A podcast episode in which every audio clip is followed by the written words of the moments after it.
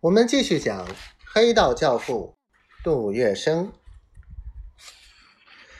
马祥生张着睡意朦胧的眼睛，不经意的瞥了一眼，又自翻身睡了，嘴里嘟囔着：“别寻开心了，谁不知道我们都是穷光蛋？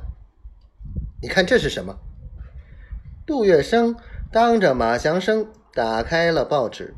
顿时亮出了一大堆大洋，马祥生大吃一惊，把眼珠瞪得像铃铛一样大，一下子从床上跳了起来。杜月笙见马祥生如此稀罕，痴痴的笑了起来，数出一百块塞在他手里：“这个给你，你这是从哪儿发的财？”杜月笙毫不隐瞒。一五一十倒了出来。这笔钱怎么花？是开店还是买房子？杜月笙一愣，他实在没想到这一层。祥生，明天请个假，先到十六铺去逛一圈。马祥生将嘴一撇：“小地方有啥白相？”杜月笙摇摇头：“我想看看师兄。”王阿国，马祥生知道他好讲义气的脾气，看到杜月笙现在腰包鼓了起来，先是想到师兄们，他从心眼里佩服。好，我和你一块儿去。第二天，他俩向林桂生告了假，说要去十六铺转转。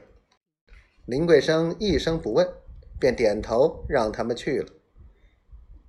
杜月笙一进小东门，就先找洪元盛水果行的师兄王阿国。对于师兄，杜月笙是永生难忘的。师兄，你还好吗？兄弟俩见面格外亲热。王阿国打量着衣冠楚楚的杜月笙，高兴地问：“月笙，你出道了？”杜月笙红着脸点点头。偷偷的将一个红包塞进了师兄的衣袋。王阿国急忙掏出来，见是一叠钱，怔怔的问：“月生，这是啥意思？”“小意思，给师兄泡杯茶喝。”王阿国是老实人，点点大洋，约莫有两百多块。他生怕师弟又走上了歪道，不由得担起心来。月笙，这钱